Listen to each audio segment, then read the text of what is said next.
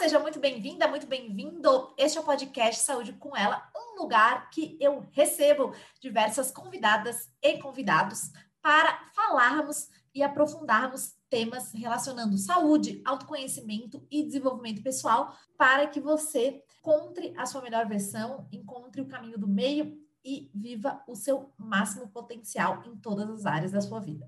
Eu sou a Hanna, eu sou fisioterapeuta, osteopata e coach. E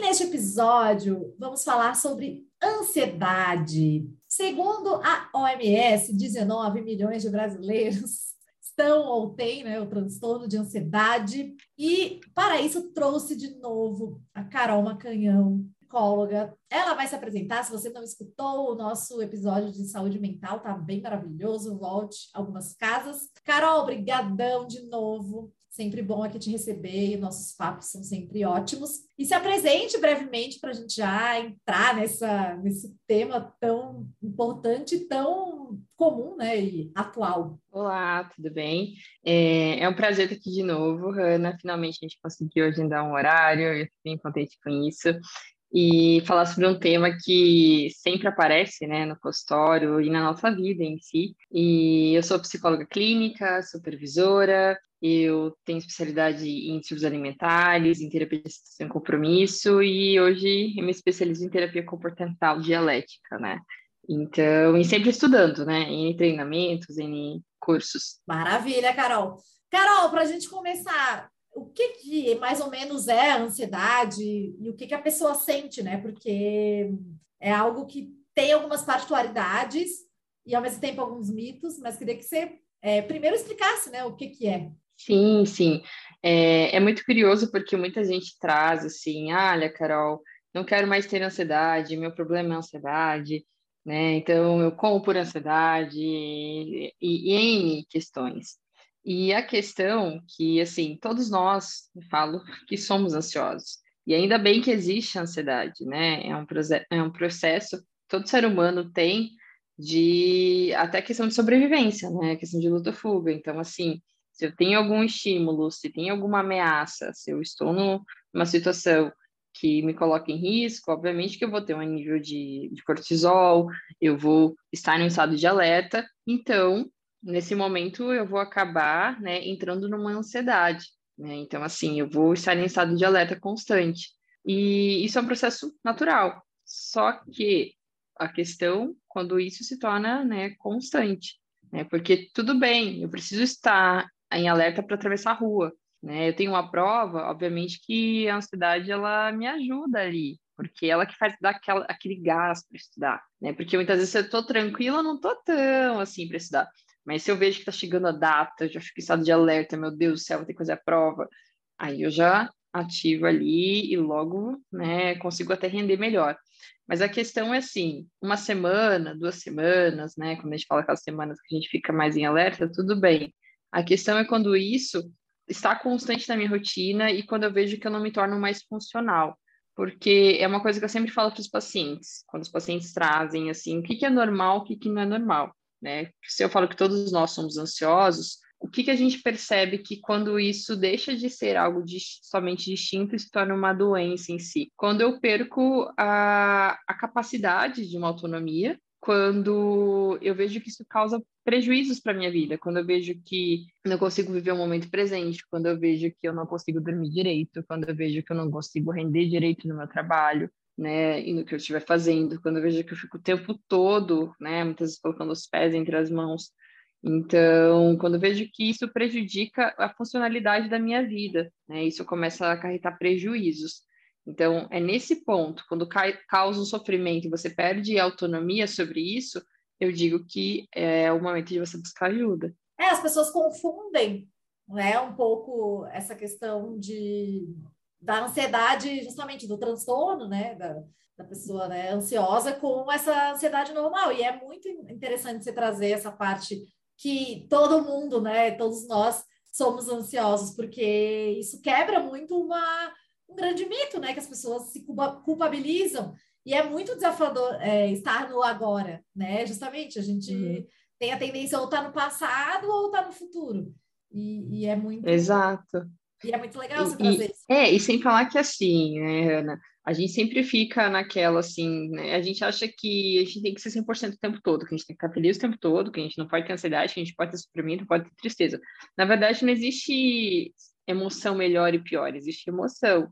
E na vida a gente vai passar por todas elas constantemente, né? Eu falo que tudo são fragmentos, né? Tem algum momento que a tristeza vai estar mais forte na minha vida, tem algum momento que a ansiedade vai estar mais forte.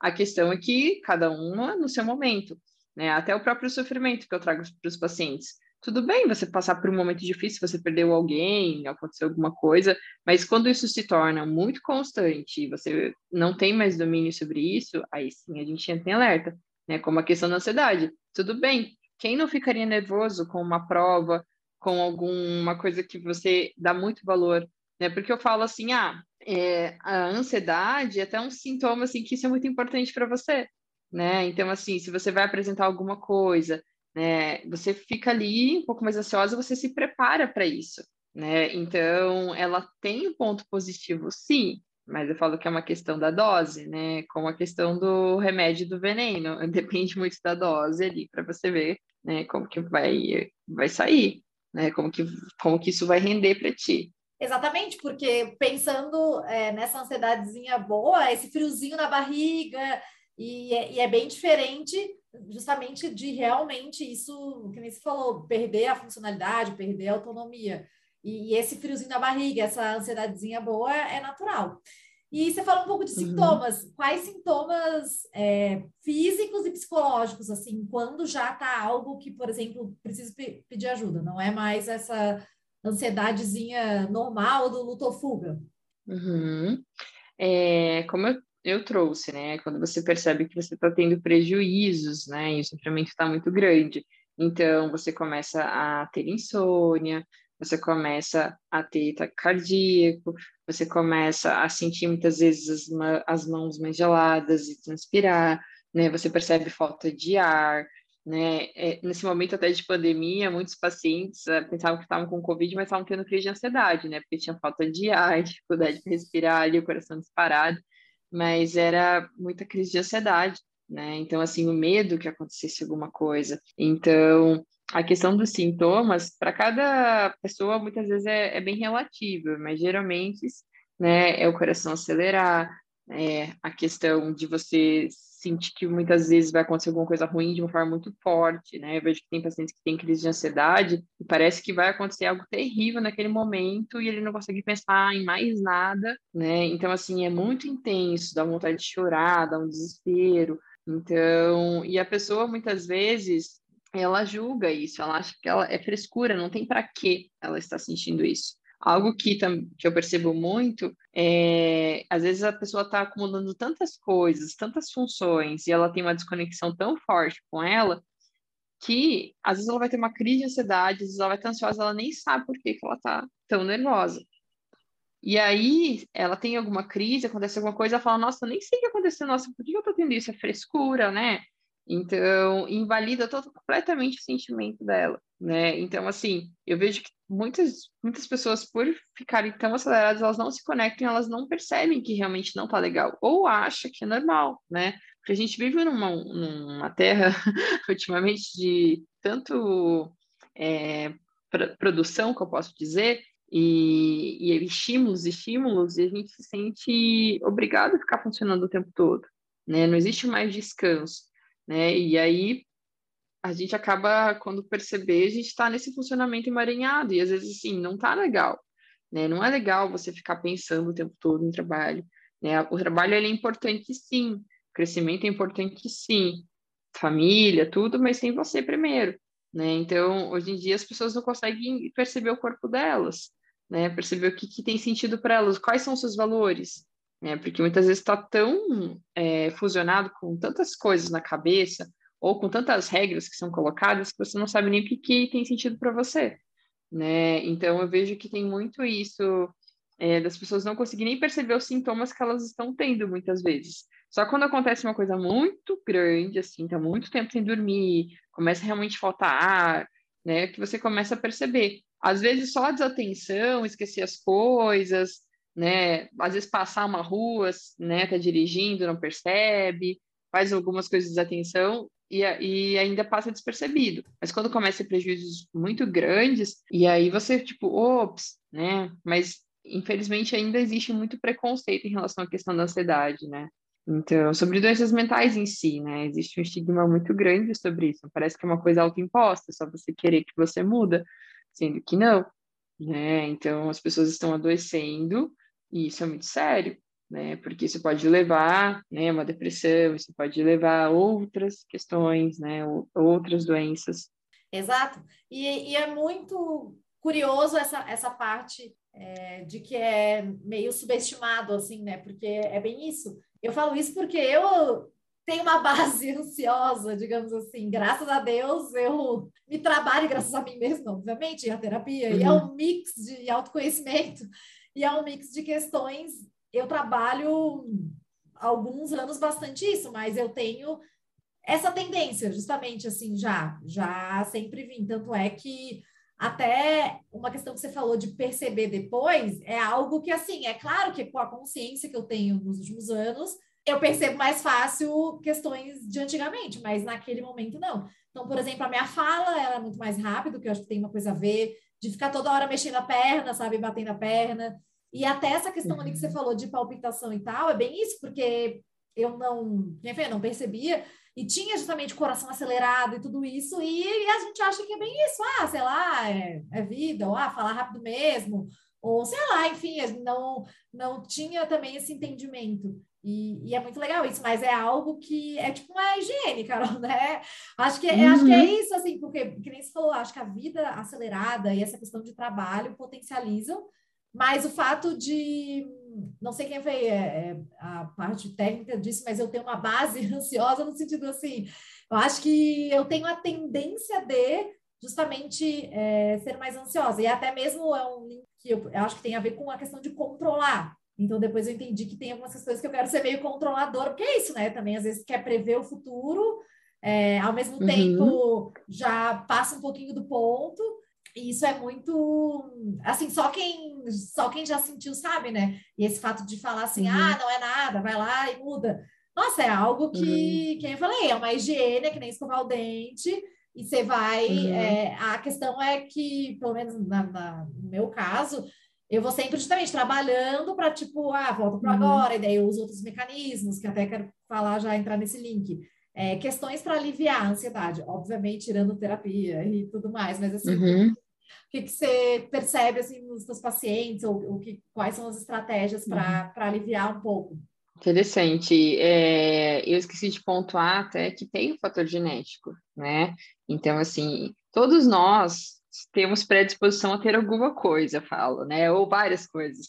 Então, assim, é, tem pessoas que têm uma predisposição maior a desenvolver né, um transtorno de ansiedade, a ter um funcionamento mais ansioso. E aí o ambiente, né, que eu falo que existe toda uma questão biopsicossocial, né? Então, assim, tem fator genético, que eu falo que é a arma, mas o gatilho é o ambiente. Então, assim, aí às vezes a gente, se a gente tem a genética dos nossos pais, provavelmente a gente é dos nossos pais, e também o funcionamento ansioso, a gente acha que é normal né? Então a gente brinca até que às vezes pacientes com TDAH, os pais, um dos pais geralmente tem, é, tem TDAH e aí eles acham que é normal alguns funcionamentos, né?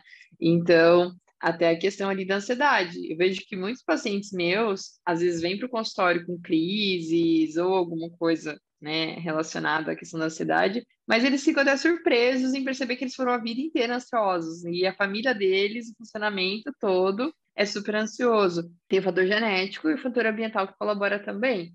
E, né, como eu falei, a nossa cultura, ultimamente, ela potencializa demais esse funcionamento, né? Então, super valoriza aquele funcionário que trabalha pra caramba, que nunca dorme, que fica horas e horas preocupado com o trabalho. Então, a gente vive essa cultura né, de superprodução constante, né? E a questão que é importante, eu vejo até, até como profissional na questão de ver os processos assim dos pacientes, sabe? Eu tinha uma base mais cognitiva, eu trabalhava muito com a, a TCC, acho excelente. Acho não, ela é excelente, funciona muito bem para vários pacientes. Mas com o passar né, do tempo, eu fui me interessando por umas abordagens que tivessem uma leitura é, um pouco diferente, mais contextuais, assim, são cognitivas, né, são da questão do comportamento, mas, assim, que tivessem umas abordagens mais, mais contextuais, focadas mais no contexto, e uma proposta muito mais de momento presente, uma, uma proposta muito mais de ter a questão né, da sensação, muito mais de, de ter experiências né, e, e, habilidades. E eu falo que quando um divisor muito de águas para mim, quando fui né, estudar a questão da terapia de assistência em compromisso, e para mim fez muito sentido, né? Eu começar a entender os processos, entender que a gente fica o tempo todo muitas vezes querendo esquivar de entrar em contato de eventos desagradáveis, então assim, fica o tempo todo querendo se proteger, a gente não quer entrar em contato com o sofrimento, por exemplo. Então, a gente, como você trouxe lá no começo, a gente não quer ter ansiedade, a gente não quer ter sofrimento. Só que, ao mesmo tempo, a gente precisa aceitar que o sofrimento e a ansiedade sempre vão estar do nosso lado. E que a ideia não é controlar eles, mas aceitar que eles estão ali e vamos ver como que a gente lida com eles, entende? E não tem problema ele estar ali, ele sempre vai estar ali, né? Então, assim, a gente vai aprender, fala como um mar, assim, não adianta eu querer nada contra a onda, eu vou ter que nadar junto com ela, né? Então, assim, é uma coisa que é um processo.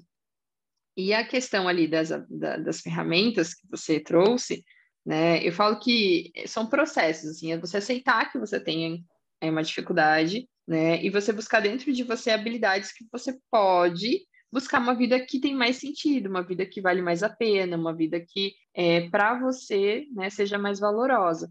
Então tem pessoas que vão buscar yoga, né, que é uma, é uma alternativa muito boa.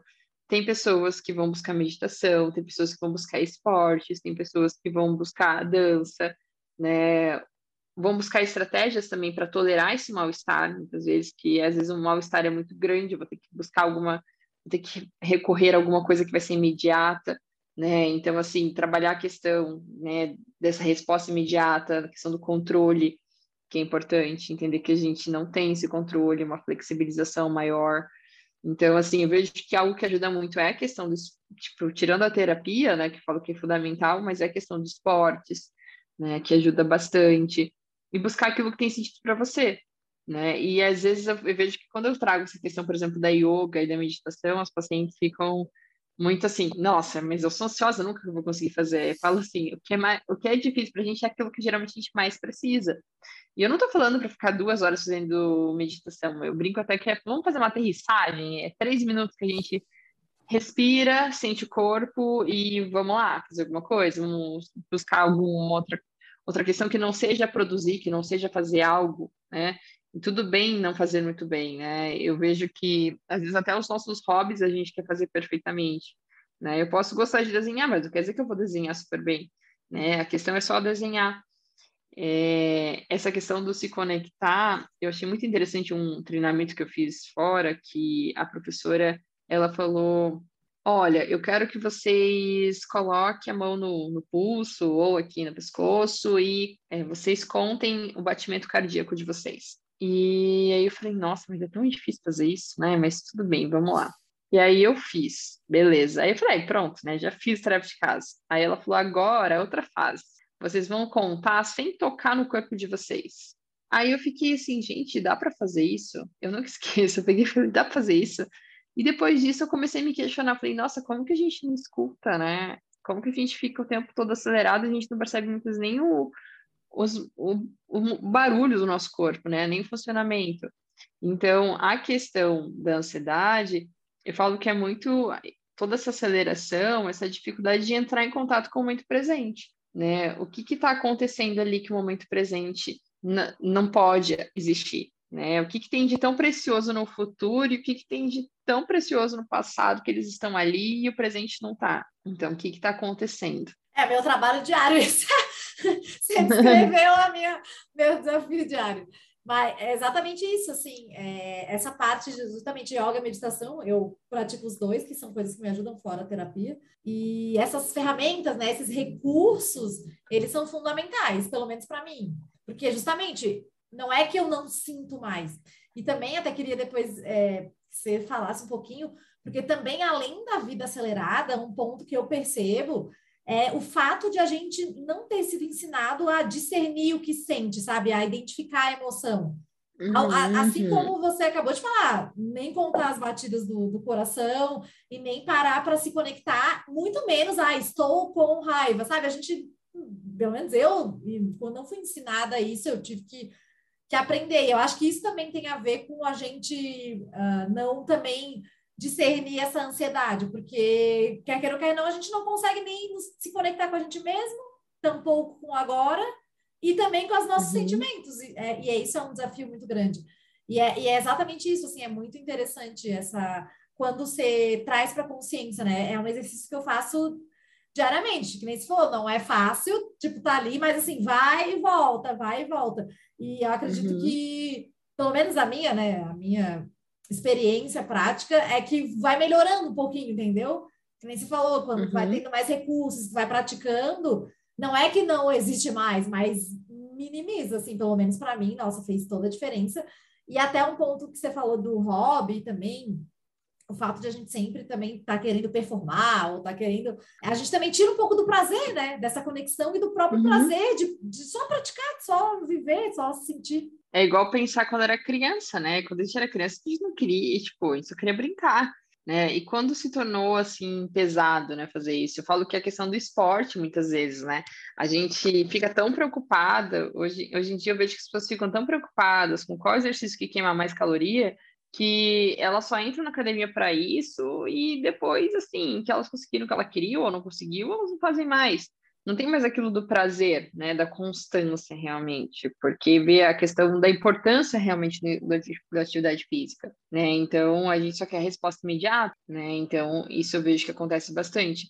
O que você colocou, Hanna, é importante porque a questão de nomear as emoções. É, eu até, não sei, foi alguma live, alguma entrevista que eu dei, que eu até falei bem assim, nós, mulheres, por exemplo, se for pensar, é, quando a gente tem uns 20 anos, a gente, nem isso, tá? Tô até sendo generosa, mas com uns 20 anos, a gente já sabe é, fazer maquiagem, sabe fazer, a gente sabe para que que usa, para que que serve cada cosmético, geralmente a gente sabe o básico, pelo menos sabe, sabe qual que é, não, protetor térmico, não sei o que, chapinha, escova, a gente já tem uma noção sobre isso. Por quê? Porque desde criança foi colocado para a gente, ó, sombra nos olhos, rímel no, é, no, nos cílios, é blush, isso aqui, foi ensinado para a gente, né? Se você pedir para os homens, raramente eles sabem isso, mas as mulheres dizem, sabe, a gente foi treinado desde pequena sobre isso. Só que assim, é, quem com 20 anos que sabe nomear as emoções? Porque a gente não foi treinado, né, a, a falar, eu estou com raiva, eu estou triste, né? A gente não acessa isso. Aí, por ter uma dificuldade de acessar até os sentimentos que são considerados ruins, a gente não consegue acessar os sentimentos que são considerados bons, né? Por mais que eu fale que não tem sentimento bom e ruim, mas se eu for falar é, no modo geral, né? Se eu, não, se eu tenho medo de acessar o sofrimento e a tristeza, eu também não consigo acessar a felicidade. Né? Então, assim, eu tenho que me permitir sentir essa emoção e querer entender qual que é a função dela. Porque as nossas emoções, elas sempre estão ligadas com os nossos valores. Se eu estou muito feliz com alguma coisa, meus valores estão alinhados ali. Se eu estou com muita raiva, alguma questão dos meus valores está indo muito contra, né? Então, assim, as emoções sempre são a resposta, é um estímulo que a gente tem. A gente viu algo, eu vou ter uma resposta, depois fica o sentimento ali. Então, se eu não consigo compreender o que está acontecendo, comigo fica muito difícil, porque às vezes eu estou num trabalho que vai muito contra os meus valores, e eu faço muitas coisas que não tá legal, e eu vou engolindo, eu vou, não vou ouvindo, vou negligenciando tudo isso. E o que, que vai acontecendo muitas vezes? Eu vou negligenciando, o meu corpo, de certa forma, vai falando, né? Vai vir ali a questão da ansiedade, né? Vai vir, vai vir a questão da sobrecarga, vai, vai vir ali todo aquele sentimento que muitas vezes eu não estou nem nomeando, não estou reconhecendo, não estou percebendo quanto isso está me incomodando. Só que aí você acaba fazendo coisas que você se autodestrói muitas vezes, né? Você às vezes acaba consumindo mais álcool, às vezes você acaba comprando mais, né? Às vezes você acaba descontando na alimentação. Então, assim, eu vejo que é, quando a gente não fala em si, o nosso corpo acaba falando, sabe, Hanna? Perfeito, é. O corpo fala, inclusive tem esse livro que é maravilhoso, que é exatamente isso, né? Uhum. Até as pessoas muita, antigamente perguntavam muito, até hoje às vezes pipoca essa pergunta, ah, qual a relação das emoções com sintomas físicos? E já tem diversos estudos, já tem muita comprovação científica sobre esse link, que, que é bem isso, né? Uhum. Essa, essa palpitação, é, essa questão de, né, é, enfim, essa falta de ar e tudo mais, é justamente é, é uma maneira do teu, da parte física, até a taquicardia, do, do corpo se expressar. E essa questão da, uhum. da esse, esse combo, digamos assim, justamente da vida acelerada, com o fato de a gente não, não ter essa, esse reconhecimento né, das emoções, eu acredito que é por isso que eu, um dos fatores, né, não sei exatamente, você pode falar um pouco melhor, que por isso que também tem esse boom, né? E até a questão de pandemia, voltando um pouco lá que você falou, Guria, muitas pessoas conhecidas minhas justamente tiveram crise de ansiedade na pandemia. Porque, claro, é, uhum. é toda a questão do medo, é um pouco de pânico, e aí o trabalho, e enfim, sobrecarga, e nossa, foi uhum. algo que deu um boom, e eu acredito que também o fato das, das pessoas estarem em casa, né, de a gente, todo mundo está em casa, aí sim as pessoas tiveram que se perceber, né? Tanto, por exemplo, que nem se falou, valores, tá, minha vida tá fazendo sentido, meu trabalho, minha família, entendeu? Meu, meu, meu casamento, né? Porque uhum. teve casamentos, vários divórcios, porque às vezes as pessoas saíam para um lado e aí viram, tá, será que essa pessoa realmente é uma pessoa que, que eu tenho sentimentos e que tá alinhado, sei lá, né? Os sonhos, uhum. os, os, os, planos e que, enfim, que realmente, né? Quero construir algo. Então, uhum. eu, é, eu percebi isso, assim, mas é muito, muito legal essa, esse, esse, adorei essas as tuas analogias, essa aí da, do make e tal, porque é isso, né? E, mas eu digo assim, mulheres e também homens, né? Porque eu acredito que daí por uhum. vias diferentes, eu acho, as mulheres por uma via uhum. e o homem pelo fato de, ah, tem que ser macho, né? O homem não chora, o homem não sente. Então, acho que por vias uhum. diferentes, mas no fim das contas, acredito que tem esse, esse gap bem, bem significativo. É, eu vejo a dificuldade dos homens, né, em entrar em sofrimento né, de se colocar numa vulnerabilidade, que a gente tem uma, um, masculino muito tóxico, né, no sentido que eu falo que eu brinco que o homem não pode ser ser humano, então o homem não pode demonstrar sentimento, não pode né, expressar que não tá legal, não pode ter fraquezas, né, que a gente fala, mas todo, todos nós temos nossas vulnerabilidades. Eu vejo que assim, é, vários amigos meus são médicos, os meus melhores amigos, e até um, um amigo meu falou para falou mim que ele iria me levar para o plantão, porque ele falou assim, Carol, você não tem ideia quanta crise de ansiedade vem. Né? Ele fala assim, pessoal tá precisando de psicólogo, assim, urgente. E o que que acontece, Hanna, é que a questão da pandemia, é, eu vejo que a gente se deu conta quão vulnerável a gente é. Então, assim, a gente deu, se deu conta dessa vulnerabilidade com o limitado também, né? Então, se falarem que a gente não pode sair de casa, que tem um vírus ali fora, e a gente tem que, tem que cumprir, e ao mesmo tempo a questão de tenho medo, né, de que aconteça alguma coisa com a gente, com algum familiar, e ao mesmo tempo tem outra questão que é muito importante, que antes a gente tinha recursos, né, nem que fosse ir no mercado no banco, sei trabalhar. Agora não tem, né? Antes a gente podia sair, podia fazer algumas coisas, não, é, e agora a gente ficou totalmente limitado com esses recursos, né? Até para ter hobbies, até para fazer alguma coisa, né? Super limitado, com criança em casa, sem, sem ir para a escola, né? E o que eu vejo dos casamentos é que muitas pessoas não conviviam, né? Exato. Muitas pessoas eram casadas há muito tempo, elas nunca tiveram assim, uma convivência realmente. Né? Às vezes o marido ou a mulher viajava muito, né? Ou se eles não viajavam muito, eles acabavam, tipo, aquela rotina de todo dia trabalhando, chegava em casa morto, final de semana saía. Sim. Né? Então, assim, nunca tinha aquela convivência realmente com outra pessoa, né? Então, com, com toda aquela limitação de do que fazer, né? Então, Sim. assim, tenta ficar em casa, né? E aí tem toda a responsabilidade de cuidar da casa, todo aquele estresse, né? Então, é, e é isso que a gente acabou vendo, né? Que a gente vivia tão acelerado que a gente nunca tinha tido essa convivência, por exemplo. E convivência profunda também, eu, eu boto esse adendo, porque que nem você falou, né? É bem diferente, ah, viagem, trabalho, isso, aquilo, e aí você sai, e às vezes também você vai, é, viagem, às vezes, ah, tem mais convivência intensa, mas viagem, tá todo mundo feliz, né? Porque tá viajando, que tá no momento ali extravasando e fora da zona. Mas eu acredito que essa convivência profunda, e eu, eu, eu acho que isso é, é muito maravilhoso quando você consegue ter essa, essa conexão profunda. Não sei se sou eu que sou muito intensa, mas assim, porque a superficialidade, embora às vezes, claro, a gente tem aquelas pessoas, aqueles amigos ali que a gente fala um bate-papo ali mais furado, mas você ter realmente, sabe, uma, uma profundidade com a pessoa, de realmente, que nem se falou, de se vulnerabilizar, tanto homem quanto uhum. mulher, e de, cara, defeitos, qualidades, de realmente entender a pessoa e de perceber a pessoa, eu acredito que isso é muito saudável. E eu acho que talvez isso as pessoas não, não tinham, era aquela coisa meio mais superficial, assim, mais no oba-oba. E aí, justamente também pensando ali que você falou de, dos homens se vulnerabilizar, exatamente isso. Para mim é o contrário. Para mim, o homem que se vulnerabiliza, para mim, é, uma, é, é, mais homem, entendeu? Demonstra força. É uma força, entendeu? Quando se vulnerabiliza, quando, enfim, quando realmente é, demonstra fraqueza. Inclusive, as mulheres também. A gente, quando é, demonstra justamente a vulnerabilidade, a fraqueza, os medos, sabe? E eu acho que, sabe, essas conexões mais profundas, principalmente pensando no relacionamento que a gente está aqui nessa pauta, é, eu, para mim, acho que é fundamental, né? Porque daí é muito fácil quando só tá tudo bem, ou só no oba-oba, aí, ou nunca, que nem você falou, nunca se vê, ou naquela rotina meio, ah, beleza, tchau, falam meio, né? Acho que é bem diferente. Mas, Carol, a gente vai indo para o final, porque eu sei que você também tem horário. E, cara, adorei esse papo, amei. A gente poderia ficar muito tempo aqui. E o que, que você queria deixar de, assim, mensagem final? Se tiver também um, algum livro, você falou da outra vez em busca do sentido Victor Frankl, eu lembro que o pessoal falou, eu já tinha lido, mas teve uhum. gente que falou que adorou.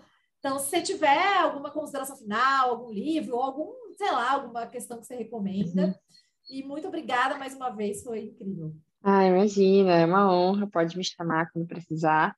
É, temos né, planos para mais episódios, então vamos organizar aí. O que eu digo né, é a questão de buscar uma vida que tenha sentido para ti, né? Se questionar, né? Se questione se a vida que você está vivendo hoje é a vida que você gostaria de viver, é a vida que você se imagina daqui cinco anos, se é a vida que você quer. E muitas vezes é muito diferente, e a gente entra numa agonia muito grande, que fala, nossa, é muito distante daquilo que eu sou hoje, mas não que a gente precise mudar completamente, nenhum ser humano consegue mudar de uma hora para outra, mas começar a pensar em que passinhos que eu posso dar para chegar nessa vida, né? Então, como que eu posso ir na direção, pelo menos? Então, buscar se conectar mais com aquilo que é importante para você. E tem um livro que é muito fofo, que é as, as coisas que acontecem quando a gente desacelera, que é um livro bem fofinho, assim, que tem umas frases é, sobre prestar atenção no momento presente. Tem aquele livro também da Brené Brown, que é A Coragem Ser Imperfeito, que também é bem bacana. Show! Eu não, esse desacelerar não conhecia. Tem até, eu não li, mas tem também um Augusto Cury, que ele fala também bastante de ansiedade, né? Ele tem alguns livros. Carol, mas é isso, eu amei. Muito obrigada para todo mundo também que escutou até aqui. A gente espera que justamente tenha rendido boas reflexões e justamente você se questione onde você está e onde você quer chegar e quem você é, quais são os seus valores e o sentido né, da, do, da sua jornada aqui, acho fundamental. Amei mais uma vez, Carol, sempre portas abertas, já temos depois os outros episódios. Uhum. E é isso, brigadão, beijo de luz, com muito amor e até o próximo episódio. Tchau. Obrigada, tchau.